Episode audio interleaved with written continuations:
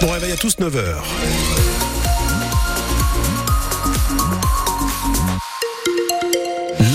Route euh, avec euh, bah, on a eu un accident notamment sur euh, tout à l'heure la 21 c'était dans le sens Valenciennes Douai entre Somain et Rielet avec un véhicule sur le toit. Et donc ce véhicule se trouvait sur la voie de gauche. Si vous passez par là attendez-vous à des bouchons et soyez extrêmement prudents. D'autant plus que la neige s'est invitée dans le Pas-de-Calais. Donc attention au dérapage. Et puis côté météo bah, je me tourne vers vous Louise Forbin. Bonjour. Bonjour Emmanuel. Ça donne quoi? alors ça donne un peu de brouillard encore hein, sur la Vénois, donc il faut être prudent. Et sinon, la journée sera ensoleillée dans le nord et le Pas-de-Calais. Côté température, il fait moins 4 à Maubeuge, moins 3 à Bapaume et 0 à Saint-Omer. La justice se saisit de l'affaire du harcèlement au collège d'Auchel. Deux motards ont été placés en garde à vue. Il s'agit du président de l'association de motards Black Shadow North ainsi que de son épouse. Ils font partie des bikers qui ont escorté début novembre une collégienne d'Auchel qui se plaignait de harcèlement. Le président de l'association est soupçonné d'avoir menacé les proviseurs ainsi que le personnel de l'établissement. Sa femme, elle est poursuivie pour avoir diffusé sur les réseaux sociaux les images d'une bagarre entre deux jeunes filles du collège d'Auchel.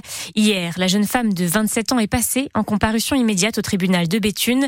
Pour son avocate, maître Bertrand, cette affaire va trop loin. Une comparution immédiate, c'est d'autant plus incompréhensible qu'elle avait été préalablement convoquée par le commissariat dans le cadre d'une audition libre qui devait se dérouler lundi. Elle se serait présentée tout naturellement et aucun élément nouveau ne justifie que qu'on lui impose une garde à vue et ensuite on pose une comparution immédiate.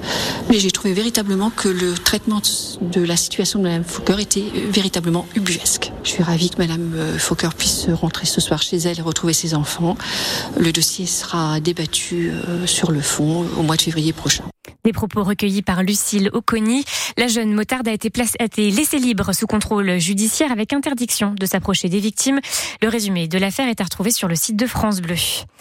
337 000 euros pour aider le développement du secteur de la logistique dans la région. C'est le montant qui va être accordé au campus Euralogistique d'Hénin-Beaumont afin de pouvoir former plus de personnes.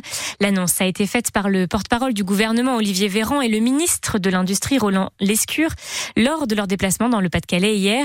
L'objectif du gouvernement est de créer de la main-d'œuvre pour la filière qui peine à recruter et peut-être ainsi de faire baisser le taux de chômage dans les Hauts-de-France qui a atteint presque 9% cette année week-end pour aider les sinistrés à Wizerne. Plutôt que d'organiser un téléthon, la mairie a décidé de récolter des fonds pour les victimes des inondations.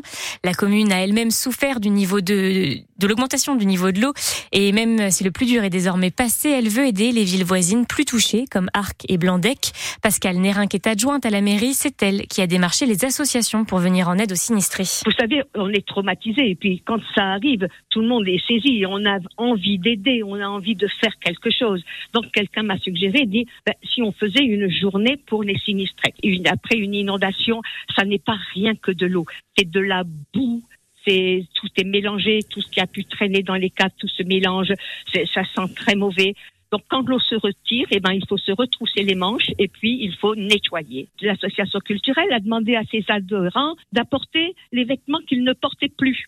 Alors, on les a triés, les ont triés, les ont répertoriés. Ils seront mis en vente à des prix dérisoires, des vêtements en bon état. On a toujours bien demandé, hein, des vêtements en très bon état. C'est simplement euh, aider les gens qui ont souffert, qui ont passé des nuits épouvantables qui ont passé ensuite des journées à nettoyer, pas, pas simple du tout. C'est un, un élan de solidarité. J'ai pas d'autre mot mieux que celui-là. Des propos recueillis par Victor Girard.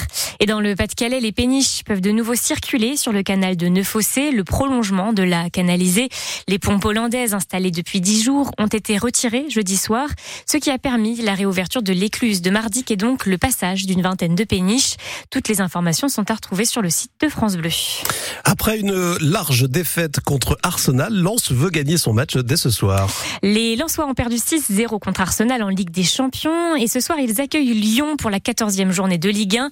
Et Lens espère rester sur sa belle lancée en Ligue 1. Aucune défaite en 8 matchs et 5 rencontres sans encaisser de but. Le match est à vivre sur France Bleu Nord dès 16h30 avec Adrien Bray et François Launay. Coup d'envoi à 17h. Et ce soir, deux matchs de volley à suivre. Tourcoing rencontre Chaumont en Liga.